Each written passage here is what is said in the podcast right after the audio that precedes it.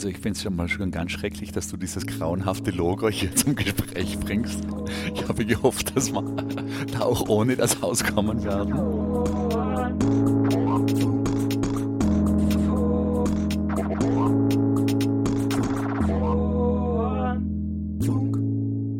Hallo und herzlich willkommen zum Formfunk. Ich bin Matthias Gieselmann und ich sitze im MAC, im Museum für angewandte Kunst in Wien. Das fühlt sich sehr gut an. Es ist die erste Podcast-Folge seit ein paar Monaten und bei mir sitzt nicht irgendjemand, sondern ein Grafikdesigner, Ausstellungsmacher, der als Österreicher nach New York ging, jetzt zu Besuch in Wien ist. Manche nennen ihn einen Popstar des Designs. Ähm, er gilt als manischer Arbeiter, aber nach eigener Aussage auch manchmal zu faul für eine richtig gute Idee. Seit kurzem ist er Filmemacher. Hallo, Stefan Sagmeister. Hallo, hallo. Ja, ist total witzig. Wir sind hier, wie gesagt, im Mack und in einem Raum namens Kaminzimmer. Ähm, mhm. Der atmet noch so ein bisschen den, den Geist vergangener Museumsdirektoren. Überhaupt dieses ganze Gebäude. Man kommt unten rein. Es ist eine riesige Säulenhalle mit reich verzierten Decken, drei Stockwerke hoch und äh, dazwischen kleine Kinder, die Bilder von David Alaba ausmalen im Rahmen der Museumspädagogik. Warum treffen wir uns gerade im Mack? Da gibt es ein paar Verbandelungen. Zum einen bin ich gegenüber zur Schule gegangen, also auf der Hochschule für angewandte Kunst, die natürlich eine reiche Tradition haben mit dem Museum für angewandte Kunst. Zum Zweiten hatten wir hier eine unserer ersten Ausstellungen im Kunstblättersaal vor 15 Jahren oder so und dann eben auch letztes Jahr war die Happy Show hier. Da war ich auch hier zum Aufbau und dadurch gab es also wieder eine engere Verbandelung und wir planen jetzt nochmal für in ein paar Jahren eine Schau über die Schönheit und über die trage ich morgen vor hier im Museum. Super, darüber sprechen wir auch gleich. Außerdem über deine Arbeiten und deinen neuen Film. Vorher gibt es einen kleinen Fragebogen. Ich fange einen Satz an und du vervollständigst ihn. Okay. Als Kind wollte ich immer Designer werden. Direkt von Anfang an? Na, das ist übertrieben. Als Kind wollte ich eigentlich Priester werden, weil ich immer Ministrant war. Aber ich glaube, das hat mir die Mutter eingeredet. Das war nicht so ein richtiger Eigenwunsch. Okay, spannend. Aber dann habe ich einen Fehler gemacht und bin in die HTL, die höhere technische Bundeslehre und Versuchsanstalt gegangen, wo es mir ganz schlecht gegangen ist, weil ich mich zum einen viel zu wenig für das Ingenieurwesen interessiert hatte und zum anderen mit der letzten alten Garde der Professoren und Lehrer, die damals noch unterwegs waren, auf ganz schwierigem Fuß gestanden bin. Okay, was ist da passiert? Äh, was heißt schwieriger Fuß? Das waren halt noch so die letzten, kann man sagen, noch die Kriegsgeneration, die natürlich ganz anders unterrichtet hat. Autoritär. Äh, extrem, also auch schlagende Lehrer und so weiter und so fort. Also das war einfach ich war dann nur drei Jahre dort, bin dann glücklicherweise wieder in ein Realgymnasium zurückgewechselt, aber die drei Jahre, glaube ich, sind mir immer noch als die schlimmsten drei Jahre meines Lebens in Erinnerung. Ich habe gute Ideen, wenn ich in einem frisch bezogenen Hotelzimmer in einer neuen, mir bis dahin fremden Stadt mich befinde. Okay, warum gibt es gerade in diesen neuen Zimmern die guten Ideen?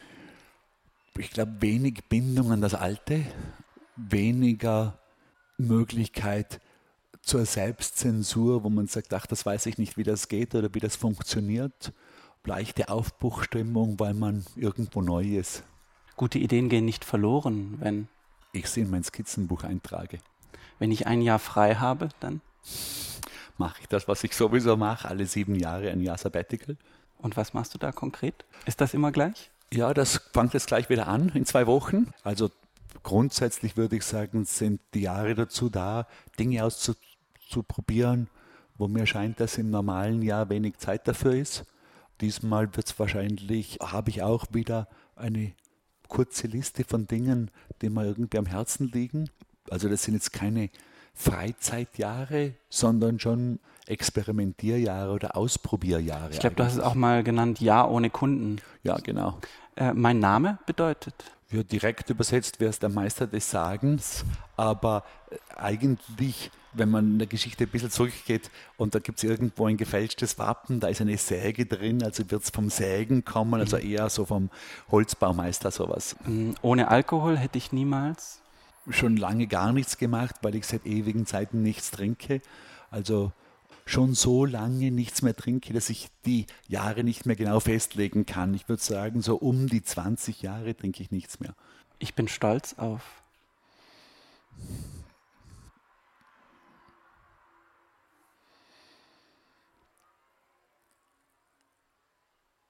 ich bin stolz darauf, dass, wo ich vor zwei Stunden ins Markt gekommen bin und mir beim Blumenhändler gegenüber, der neben dem Würstelstand sitzt, noch einen Strauß bestellt habe, weil ich heute Abend zum Essen eingeladen bin, dass der gesagt hat, na, den Namen müssen Sie mir nicht sagen, ich kenne sie ja, weil ich war in der Ausstellung und die hat mir so gefallen, dass ich lang darüber nachgedacht habe, danach auch über mein eigenes Leben. Und so wie er es gesagt hat, nicht so wie es ich jetzt sage, sondern wie es er gesagt hat, hat es auch wirklich irgendwie wahrscheinlich geklungen. Also ich habe ihm das auch geglaubt und das hat mich sehr gefreut. Und war auch ein bisschen, bisschen stolz drauf, an irgendwas beteiligt gewesen zu sein, was dem Ziel, das wir im Design erreichen wollen, nämlich hier und da mal irgendwem zu helfen oder hier und da irgendwen zu entzücken,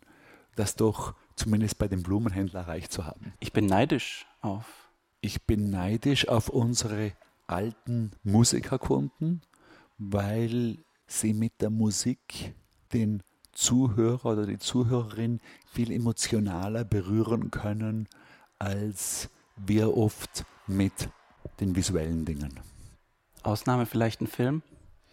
Ausnahme wäre der Film, wo natürlich die Musik immer selber eine große Rolle spielt und wir es dann natürlich auch dadurch, dass wir unseren ersten Dokumentarfilm fertiggestellt haben, auch wirklich weiß, wie eine Szene sich unterscheidet mit oder ohne Musik. Ich bekomme Heimweh, wenn? Habe ich nicht. Also ich habe wirklich kein Heimweh. Oder ich bekomme Heimweh, wenn ich wieder dort bin. Also wo ich jetzt vier Tage in Wien bin, habe ich nie Heimweh nach New York. Aber ab und zu, wenn ich dann die Skyline zum ersten Mal sehe, wenn man vom JFK reinfahrt, dann kann es mir schon so warm ums Herz werden, was ich glaube, die meisten Leute unter Heimweh verstehen. Aber ich bin schon jemand, der wenn er irgendwo ist, dann eher voll dort ist.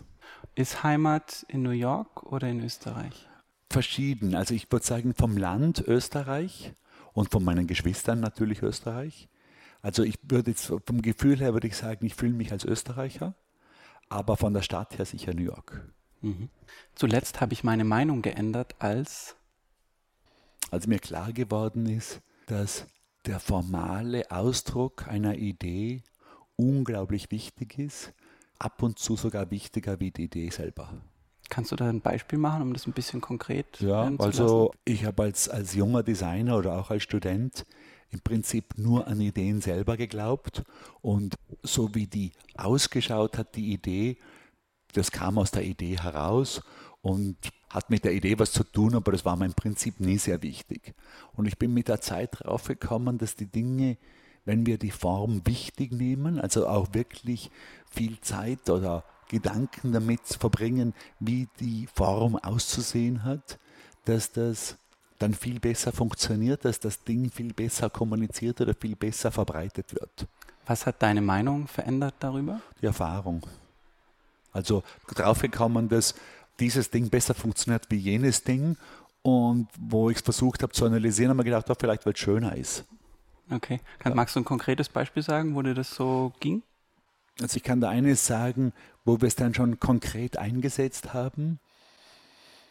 Unter Führung durch eine Autobahn in Brooklyn, wo die Männer immer gepinkelt haben, also wo es immer gestunken hat. Es hat auch nie jemanden gestört, weil es eine Industriegegend war, aber wo die Gegend dann besser geworden ist und eher zu einer Wohn- und Office-Gegend geworden ist, hat es die Leute dann gestört, dass es in der Unterführung immer sehr gestunken hat. Und wir hatten ein sehr geringes Budget, da was dagegen zu machen. Und die Hauptidee war im Prinzip wirklich nur Verschönerung der Unterführung. Also gemacht haben wir nachher ein sehr dekoratives Ja, also Yes, das auf beiden Seiten gestanden ist in verschiedenen Formen, einmal für die Autofahrer, einmal für die Fußgänger und so für die Fahrradfahrer dazwischen. Also ja, als positive Kurznachricht, die auch im Auto noch, wenn man schnell durchfährt, zu verstehen ist. Und das hat funktioniert. Also die Pinklerei hat aufgehört. Mm, ich rege mich auf, wenn ich mit jemandem zusammenarbeite, der sehr schlecht organisiert ist. Bist du gut organisiert? Ja. Also im Normalfalle. Ich bin aufgeregt, wenn. Ich bin aufgeregt, wenn ich ein Projekt mache, wo ich mich weniger als 50 Prozent gut auskenne. Mhm. Im Film fällt einmal der schöne Satz, ist es immer das Gleiche. Wenn ich es schon mal gemacht habe, ist es langweilig. Wenn ich es noch nicht gemacht habe, habe ich Angst. Mhm. Das ist genau in der Richtung. Bei mir ist es, ich glaube, dass der, der, äh, der Optimalfall ist so irgendwo dazwischen. Je nachdem, wie gut es mir geht, kann das auch einmal mehr als 50 Prozent sein, dass es interessant ist. Und wenn ich eher schüchtern unterwegs bin, ist mir es lieber, wenn es weniger als 50 Prozent ist. Oder ist mir es vielleicht auch einmal recht, wenn es fast eine direkte Wiederholung ist, weil es natürlich auch einfach ist, aber grundsätzlich so ungefähr in der Mitte. Wie ist es mit der Ausstellung, die ihr hier für 2018 plant über Schönheit? Mhm. Ist das was, wo viel Neuland ist oder ist es, naja, ah das ist einfach Version 2 von der Happy Show, da fühle ich mich sicher? Das wird so in der Mitte sein, glaube ich, weil das Thema natürlich neu ist. Ich hoffe, es wird eben nicht Happy Show 2, sondern dass es schon anders ist. Aber die Gefahr wird da sein. Gefahr weiß ich nicht einmal. Vielleicht sogar, weil wir uns teilweise darauf einlassen müssten, weil die Happy Show natürlich sehr erfolgreich war. Wird man sehen. Mhm. Was macht man denn dagegen, dass man sich wiederholt? Gibt es da Strategien? Ich sehe selbst das jetzt sehr zweischneidig. Also ich würde sagen, wo ich mit 25 war ich ganz stark gegen das Wiederholen. Ganz stark. Und haben da auch wirklich ernsthaft versucht, jedes Projekt muss neu sein dann bin ich natürlich mit der Zeit drauf gekommen, dass es eigentlich unmöglich ist, jedes Projekt neu zu machen und dass man da schnell oder dass ich da schnell irgendwo abrutscht in irgendeine Form, wo man dann halt aus der Geschichte stillt. Heute macht man was auch immer, äh, Renaissance und übermorgen macht man 50er Jahre und dann macht man Minimalismus und dann was auch immer, Deconstructivism oder sowas. Oder noch schlimmer, man nimmt einfach Stile, die von anderen Gestaltern entwickelt wurden und eignet sich die an. Was ein gutes Stück hier auch die Geschichte von dem Haus ist, oder? Ja, das ja, ja absolut. So, äh, glaube ich, im 19. Jahrhundert entstanden ist, wo man versucht hat, die Romantik nochmal nachzumachen. Ja, ja, oder natürlich auch in dem Fall die, die venezianische Renaissance natürlich mit den Deckengemälden und so, oder? Das war, der ganze Historismus ist ja natürlich aus dem entstanden. Oder man versucht selber was zu machen und dann ist es natürlich unmöglich, alle drei Monate was Neues zu machen. Ich habe da, das wäre jetzt auch nochmal was, ich habe da meine Meinung geändert. Also auch zu bestimmten Leuten, zum Beispiel mir war früher jemand wie der Roy Lichtenstein ein Graus. Also so 30 oder was, 50 Jahre Comics-Punkte. Das war für mich unverständlich, wie jemand das machen kann. Jetzt, wo ich so ein Gesamtwerk anschaue und sehe, dass er natürlich in den Medien sehr stark sich verändert hat, also von der Kleinskizze bis zur Großskulptur und alles dazwischen, von Objekten bis zu Malerei, zur Collage und so weiter. Und dass da auch natürlich eine Kraft drinnen ist, sich auf irgendein kleines Gebiet wirklich voll zu konzentrieren. Und es gibt auch Leute, wo ich sehr froh bin, dass jemand bei der Sache geblieben ist und aus dieser Sache wirklich viel rausgeholt hat. Roy Lichtenstein zitiert ihr selbst mit eurem Büro in der Arbeit. Ja, ähm, ja. Ich glaube, ihr inszeniert Mode in ja. so einem ja, gebauten Set, das ein bisschen daran erinnert an die Bilder von Roy Lichtenstein. Nicht nur ein bisschen, sondern sehr direkt eigentlich, oder? Also auch sehr bewusst natürlich. Das wäre sicher vor zehn Jahren auch für uns unmöglich gewesen, Roy nicht überhaupt zu zitieren, weil da war man jetzt, wenn es um die Pop-Art ging, viel näher beim Warhol.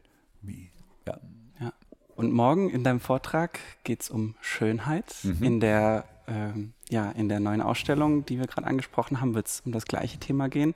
Keine Sorge, du musst jetzt nicht den ganzen Vortrag halten, aber was ist denn deine These? Um was wird es gehen? Danke, dass ich nicht den ganzen Vortrag halten muss. Die grundsätzliche These ist, dass die Schönheit nichts Oberflächliches ist, sondern etwas ist, das seit unserer Urgeschichte Teil von dem ist, was es heißt, Mensch zu sein und das nach dem Ersten Weltkrieg zuerst durch die Avantgarde, weil viele Künstler Teil dieses unglaublichen Gemetzels waren des Ersten Weltkriegs, zurückgekommen sind von dem Krieg und zum einen enttäuscht waren mit Zivilisation im Allgemeinen und den Werten dieser zivilisierten Gesellschaft im Besonderen und da auch vor allem mit der Schönheit, die natürlich die Künste am meisten angesprochen hat von den Werten und teilweise sehr aktiv gesagt hat, wir müssen das Ästhetische aus der Kunst entfernen, also vor allem auch Duchamp. Und diese Thesen dann in verschiedenen Richtungen vom Bauhaus, Adolf Loos, aber auch anderen aufgenommen worden sind und es eine relativ breite Avantgarde gegeben hat, die gesagt hat, raus mit der Schönheit, die damals aus historischer Schicht natürlich, um den Historismus zu beenden zum Beispiel, natürlich viel Sinn gemacht hat, dann aber später von einer Klasse von ökonomischen Funktionalisten dankenswert aufgenommen worden ist, wo es dann nur noch darum geht, wir machen die Dinge so billig und einfach und schnell wie möglich, dass dann speziell nach dem Zweiten Weltkrieg zu einem Massenfunktionalismus geführt hat, der die Welt mit einer grauenhaften Gleichheit überzogen hat, wurscht, ob das im Kommunismus oder im Westen war, unter dem wir heute noch leiden. Ich habe neulich ein Video gesehen von Alain de Botton oder mhm. Botton, bin mir nicht ja. sicher, wie man ausspricht, ja. Autor und Filmproduzent und der hat auch diese School of Life gegründet, mhm. so eine Art mhm. Alltagsphilosophieschule. Ja. Und der äh, sagt also, der Satz, die Schönheit liegt im Auge des Betrachters, der gehört mhm. eigentlich verboten, mhm. weil er jede Diskussion darüber, was eigentlich schön ist oder nicht, sofort im Keim erstickt. Mhm. Und er sagt vor allem, das wird missbraucht dafür, dass man ähm, zum Beispiel Städte zubaut mit billigen, mhm. schlechten Häusern. Mhm. Ja? Würdest also, du ihm zustimmen? Würde ich zustimmen, absolut. Und glücklicherweise ist die These, die Schönheit liegt in den Augen des Betrachters, auch ganz faktisch zu widerlegen. Also ich bin hier befreundet in Wien mit dem Dr. Helmut Leder, der führt das größte psychologische Institut zur Ästhetik der Welt und der sagt so, du kannst über den Daumen gebeilt sagen, bei natürlichen Dingen, also jetzt so wie Landschaften und Gesichtern, gibt es ungefähr eine 50-prozentige Übereinstimmung, was schön ist, durch die Völker weltweit. Und bei abstrakten Dingen, wie jetzt einem abstrakten Gemälde, gibt es ungefähr eine 25-prozentige Übereinstimmung. Also es gibt eine Übereinstimmung über das, was schön ist oder nicht. Es ist also nicht so, dass die Person sagt, ich finde das schön und die Person sagt, es ist genau das Gegenteil, das ist ganz schön. Also es gibt diesen Fall auch, aber der ist nicht üblich. Entschuldigung, ich, wenn ich kurz einhage. Das ja? heißt, er erforscht quasi objektiv gesehen, was finden Menschen grundsätzlich schön. Ganz genau. Ja. Holst du dir dann Tipps ab für deine Absolut. Arbeiten? Absolut. Ja, kannst du mal einen, kannst du mal einen sagen? Ein ganz einen einfachen ist zum Beispiel, Helmut Leder sagt, und kann das auch zeigen im Versuch, dass das Hirn die Schönheit als Schnellentscheidungshilfe verwendet, um nicht denken zu müssen. Weil das Hirn denkt sehr ungern, wir wissen das alle. oh, das Denken ist schwer uh, und sehr energieaufwendig. Und darum hat das Hirn ein paar Strategien, um eine Entscheidung schnell fallen zu können. Jetzt, wenn das so ist, wäre es natürlich eindeutig daraus zu folgern, dass zum Beispiel unter Verpackungsfirmen, die Verpackungen für den Supermarkt machen, müsste Schönheit ein großes Ziel sein. Ist es aber nicht. Wenn ich mit einer Verpackungsfirma rede, ist, ich kenne keine Verpackungsfirma, die zum Kunden, äh, wenn der Kunde fragt, wieso haben sie das so gemacht, als Antwort sagt, weil es so schöner ist. Wenn die Forschung vom Dr. Helmut Leder aber richtig ist, müsste das ein Ziel sein. Und wenn ich die Kulturgeschichte des Menschen anschaue, spielt Schönheit eine Riesenrolle, bevor wir sogar Homo sapiens sind. Haben wir schon Handbeile gemacht, die total symmetrisch sind, obwohl es die Symmetrie nicht gebraucht hätte mhm. für die Funktionalität. Aber woran liegt es denn, dass dann die Verpackungen nicht schön sind? Weil die Leute nicht Dr. Helmut Leder fragen oder weil es noch andere Ziele gibt, die sie verfolgen? Vielleicht geht es gar nicht darum, schön zu sein, sondern einfach als Erster unter vielen Ähnlichen ins Auge zu stechen. wäre eine Erklärung dafür. Ich glaube, jede dieser Dinge, ob es eine Verpackung oder ein Magazincover ist, hat natürlich verschiedene Gründe. Plattencover auch natürlich. Zum Beispiel, ja. Und das ist nicht nur einer, sondern meistens fünf oder sechs. Der Research, der unter Verpackung gemacht wird, ist teilweise okay und teilweise sehr schlecht, weil er mit den falschen Fokusgruppen und so weiter gemacht wird. Ich fände es interessant, einem einen Research in Auftrag zu geben, wo es wirklich nur um die Schönheit, also wo auf die Schönheit geschaut wird und geschaut wird, was sind die wirklich funktionalen Folgen bei der Milchverpackung, wenn die schöner ist. Mhm. Das würde mich sehr anmachen und sehr interessieren. Mhm.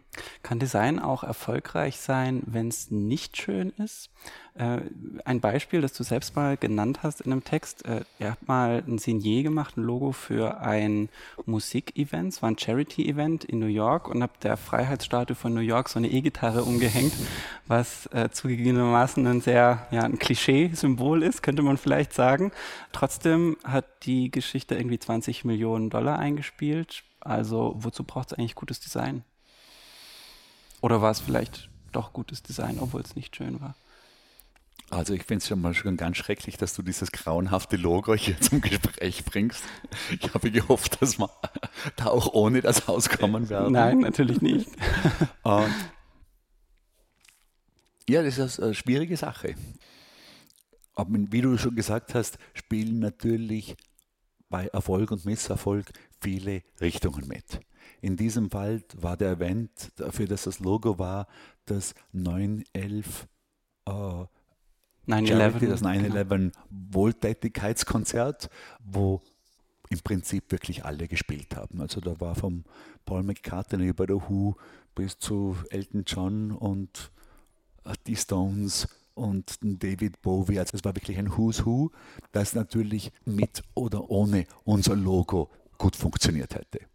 Das könnte bei der Wurstverpackung im Supermarktregal anders sein. Ja, ja, ja, also es gab ja auch keine Konkurrenz zu diesem Event, der gleichzeitig auf der gleichen Ebene gestaltet werden hätte können. Also ich glaube, da ist vielleicht sogar unmöglich zu sagen, also ein gutes Logo hätte ihm auch nicht geschadet. Aber es ist die Frage, hätte ein gutes Logo 21 Millionen eingespielt anstatt 20? Weiß ich nicht. Wissen wir nicht. Ja. Okay. Wir machen eine kurze Pause. Du hast ein Lied mitgebracht, äh, Dark Side mit Heart. Also ich habe seit zwei Jahren wieder einen Plattenspieler, habe jetzt auch noch nicht seit einem Jahr einen guten Plattenspieler mit einem guten Verstärker und guten Lautsprecherboxen. Es macht mir also wieder Spaß, auf der Couch zu sitzen und nichts anderes zu tun, als Musik zu hören. Und habe in der Wohnung zwei kleine, dünne Stellagen direkt in der Wand installiert, wo vier Plattencover draufpassen, das als Kunstinstallation ausgezeichnet funktioniert, weil die Plattencover wieder so gut sind. Und ich würde jetzt mal sagen, das Darkside Cover ist nicht eines meiner Lieblingscover, aber es ist okay. Aber es wurde mir geschenkt von einer Freundin, die wusste, dass ich wieder auf Vinyl Platten höre und dass sich die auch von der Qualität der Vinylaufnahme ganz besonders gut anhört.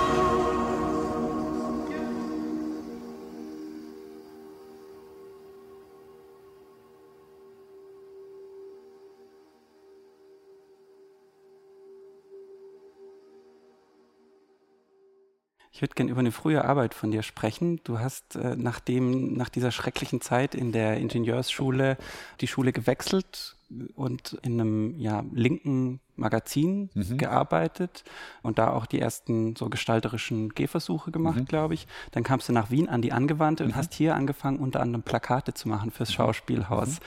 Und äh, ich habe hier mal eins mitgebracht. Vielleicht kannst du mir kurz sagen, was die Geschichte hinter dem Plakat ist, warum du es so gemacht hast, mhm. wie du es gemacht hast. Und vor allem für unsere Hörer einmal beschreiben, denn sie sehen es nicht.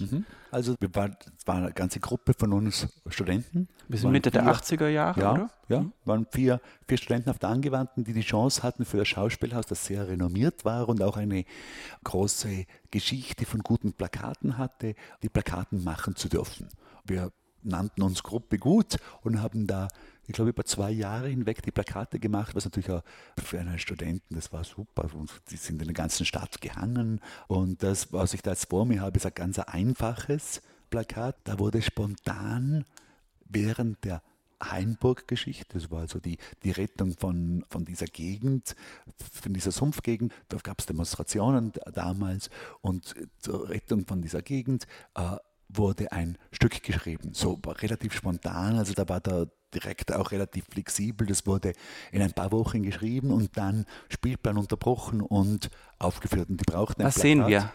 Und wir sehen, das Plakat wurde, vor allem das Innen Plakat, also das, was eben in den Cafés aufgehangen wurde, wurde wirklich auf Stoff gedruckt und war eine österreichische Flagge, eine rot-weiß-rote Flagge, nur mit Maschinenschrift drauf.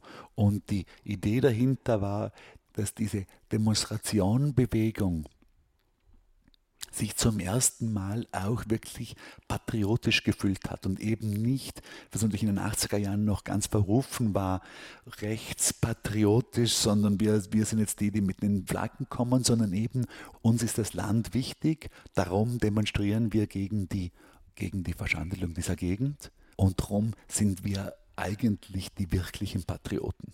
Die, die, die, die Idee hier war, das ist jetzt nicht so ein Anarcho-A Haschisch rauchendes irgendwas, wir sind alternativ und deshalb liegt uns die Umwelt nahe, sondern uns ist das Land wichtig. Du hast 10, äh, 15 Jahre später eine Münze gemacht, wo Donald Trump drauf ist, auch ein Nationalist. Ja. Was ist da die Geschichte dahinter? Das war, also die Münze wurde natürlich nie gemacht, das war von der New York Post eigentlich ein Boulevardblatt. Äh, da wurde ausgeschrieben in New York, dass jeder Staat jetzt seine eigene Rückseite für die 25 Cent, also für das Quarter, für den, für den Vierteldollar äh, gestalten kann. Und da hat die New York Post bei vier, fünf Designern angefragt, wie sollten sowas ausschauen, die Rückseite von dem Vierteldollar, äh, was sollten da drauf sein? Und wir haben da ein paar Vorschläge gemacht. Einer mit dem Donald Trump drauf, der damals gerade, ich glaube, das ist frühe 90er Jahre, der damals gerade als Geschäftsmann berühmt war. Und unser Vorschlag war so, dass wir, weil der damals schon sehr in sich in die Öffentlichkeit gedrängt hat. Wir verkaufen dem Trump die Fläche auf dem Quarter, weil der so öffentlichkeitsbestrebig ist. Und dadurch ist jedes Quarter 30 Cent wert, also 5 Cent mehr. Du kriegst also, wenn du einen Dollar hingibst im Geschäft, 5 Quarters zurück, als anstatt nur 4 Quarters. Okay, es war keine Huldigung an Donald Trump, sondern war eher eine verhohene ironisch gemeint. Ein Spott, Ja, ja, okay. ja. Mhm. Ähm, Ich möchte nochmal aufs Schauspielhaus zurückkommen und mit dir zusammen Plakate anschauen, die in der aktuellen Saison vom Schauspielhaus hängen, also vor allem das ganz Ach, sehr rechte. gut, ja. Vielleicht kannst du das einmal beschreiben und Ja. sagen, wie mh, passt das für dich zum Schauspielhaus und auch vor dem Hintergrund von deinem Vortrag. Ist es ein schönes Plakat? Traumperle tot, äh, da würde ich jetzt mal sagen, das ist kein schönes Plakat, aber ein interessantes Plakat. Was bedeutet das? Wenn man so sagt, wenn man zum Essen eingeladen ist und Mhm. man sagt, oh, schmeckt interessant, ist das kein Kompliment. ja? Beim Plakat ist aber eines. Also Ja. ich würde sagen, das ist nicht mein Lieblingsplakat. Ich finde zum Beispiel das links daneben, wir kommen wieder interessanter. Also, oder, na, würde ich jetzt sagen, es ist besser. Also, das, wir kommen wieder als ein stärkeres Plakat. Das zerfällt ein bisschen. Also, ich glaube, das Traumperle tot wird, wenn ich jetzt, ich bin mir nicht ganz sicher, wenn das nur als Innenplakat funktionieren muss, würde ich sagen Picobello. Wenn das auf die Säule muss und sich dort gegen andere Plakate behaupten muss, würde ich jetzt sagen, ist es wahrscheinlich ist es nicht sehr stark, weil da fällt schon alles ein bisschen zusammen in dem Chaos. Da Also wir, sehen, wir sehen irgendwie eine seltsame Stadtsilhouette, die sich senkrecht und waagerecht auf einer blauen Fläche bewegt. Ja, wir sehen so auch ein Graf oder mit, was sind das, Kameras unten, Überwachungskameras? Überwachungskameras. Und ein halbes Pferd oder ein, ein, nein, ein Pferd, das vergrößert und verkleinert ist. Aber ich würde jetzt mal kurz sagen, ich glaube natürlich, dass ein Theaterplakat nicht schön sein muss, sondern ein Theaterplakat muss funktionieren. Und bei funktionieren würde ich sagen, es sollte kommunizieren, einen Anriss geben von dem, um was es geht im, im Stück. Und ist das hier der Es Fall beim sollte- Rechten? Nein. Also würde ich jetzt sagen, von gerade die Kombination von Traum, Perle und Tod und von dem, was ich sehe, also gibt es mir kein Gefühl, wo ich mich orientieren kann, soll ich mir das anschauen oder nicht. Das Einzige, was mir jetzt da bekannt wäre, wäre der Alfred Kubin. Da weiß ich jetzt ein bisschen was. Aber da muss ich schon in die dritte Ebene gehen, um mitzubekommen, dass es vom Kubin ist. Okay. Gut, Stefan, ich würde gerne noch mit dir auf den Happy-Film zu sprechen Sehr kommen. gerne. Du hast sechs Jahre an einem Film übers Glücklichsein gearbeitet. Mhm. Der Film ist in diesem Frühjahr erschienen. Man kann ihn, glaube ich, im Moment nicht kaufen, aber er tourt auf, ist auf verschiedenen Festivals zu sehen. Der ist jetzt noch bei den Festivals, kommt aber, ich weiß es seit ein paar Stunden, am 6. Jänner ins Kino nach Österreich. Mhm. Und ich würde gerne mal mit dir zusammen in den Trailer reinschauen, beziehungsweise mit unseren Hörern reinhören. Fuck. This is a total disaster.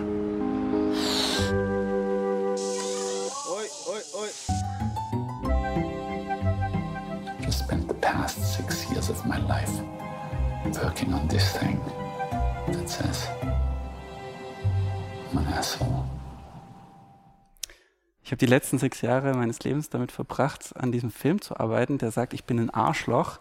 Ist es ein guter Film? Das weiß ich noch nicht so sicher.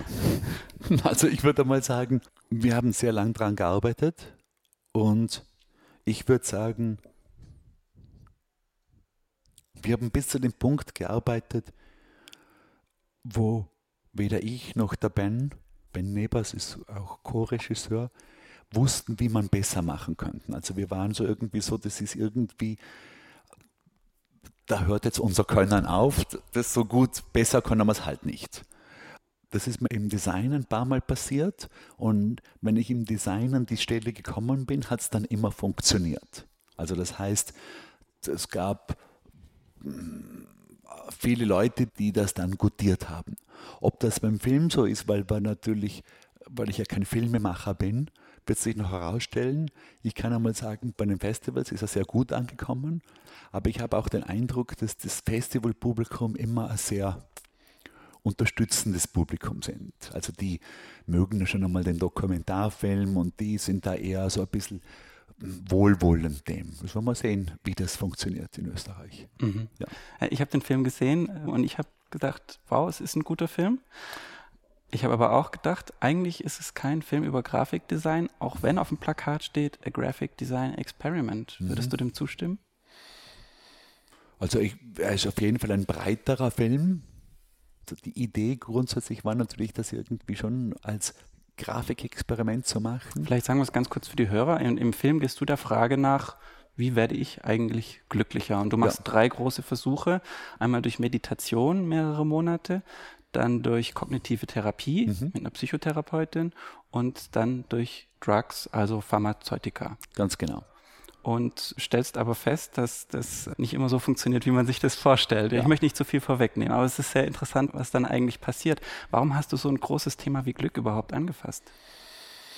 Das kam im zweiten Sabbatical, habe ich mit einigen Designern, die mir geholfen haben, Möbel gestaltet, es uns interessiert hat, mal was Größeres, Dreidimensionales zu machen.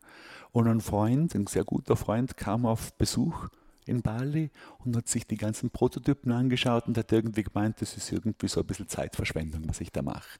Eigentlich wäre ich irgendwie verpflichtet, an etwas zu arbeiten, von dem andere Leute mehr davon haben. Und das hast du geglaubt? Das habe ich mir mal, was ein guter Freund ist, schon einmal richtig überlegt und habe dann schon irgendwie überlegt, was könnte es denn sein, was wäre denn das, von dem ich glaube, dass andere Leute was davon hätten. Und da kam dann relativ schnell die Idee für den Happy-Film. Also das Glück deshalb, weil ich schon einen Vortrag gemacht hatte, der gut angekommen war, wo ich das Gefühl hatte, da haben die Leute was davon. Und Film, weil ich es noch nie gemacht habe, weil man gedacht habe, super, das wird mich dazu zwingen, da mal ordentlich ein bisschen Research zu machen, den ich nicht machen würde sonst als Privatperson, wenn ich kein Projekt hätte. Und am besten Fall werde ich ja dann vielleicht glücklich am Schluss davon. Also das ist mir irgendwie dann relativ flott als anmächeliges Projekt vorgekommen. Ich darf vielleicht so viel verraten. Es gibt Stellen im Film, die sind sehr traurig. Das hast du gerade gesagt, im besten Fall bin ich am Ende vielleicht glücklicher. Was überwiegt?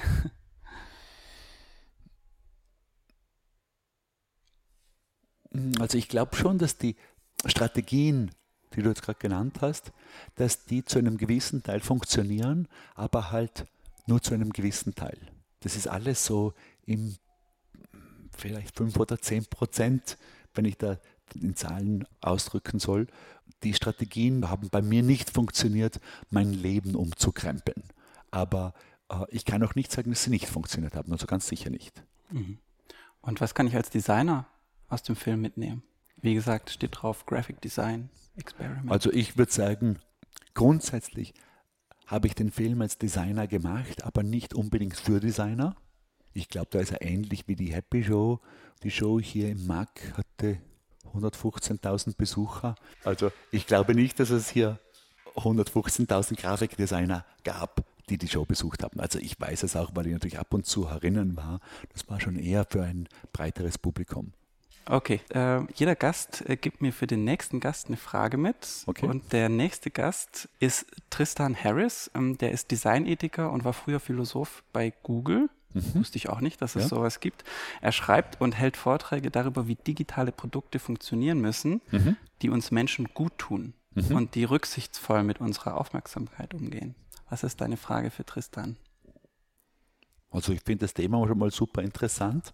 Das rücksichtsvolle Umgehen mit unserer Zeit von einer Designperspektive her gesehen ist mal schon ein sehr, sehr interessantes Problem, überhaupt darüber nachzudenken. Was fragst Die Frage du? ist, ob er für einen Designer in der digitalen Welt drei Haupttipps hat, wie das auszusehen hat, wenn man rücksichtsvoll mit der Zeit des Betrachters umgeht drei Haupttipps. Da ist wieder der Stefan Sargmeister, der gerne Listen macht. Genau. Finde ich gut. Vielen Dank, Stefan, für ja. das spannende Gespräch. Äh, vielen Dank an das MAG-Team für den Raum hier und dass wir das hier machen konnten. Und ich bedanke mich natürlich bei allen Hörerinnen und Hörern fürs Zuhören. Macht's gut. Tschüss. Dankeschön. Ciao.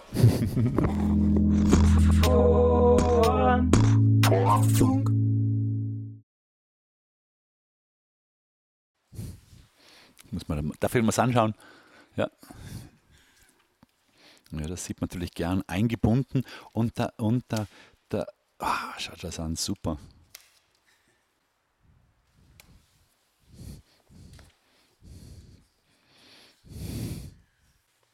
Das sieht man im Foto nicht mehr so gut, wie, wie schön das zu lesen ist.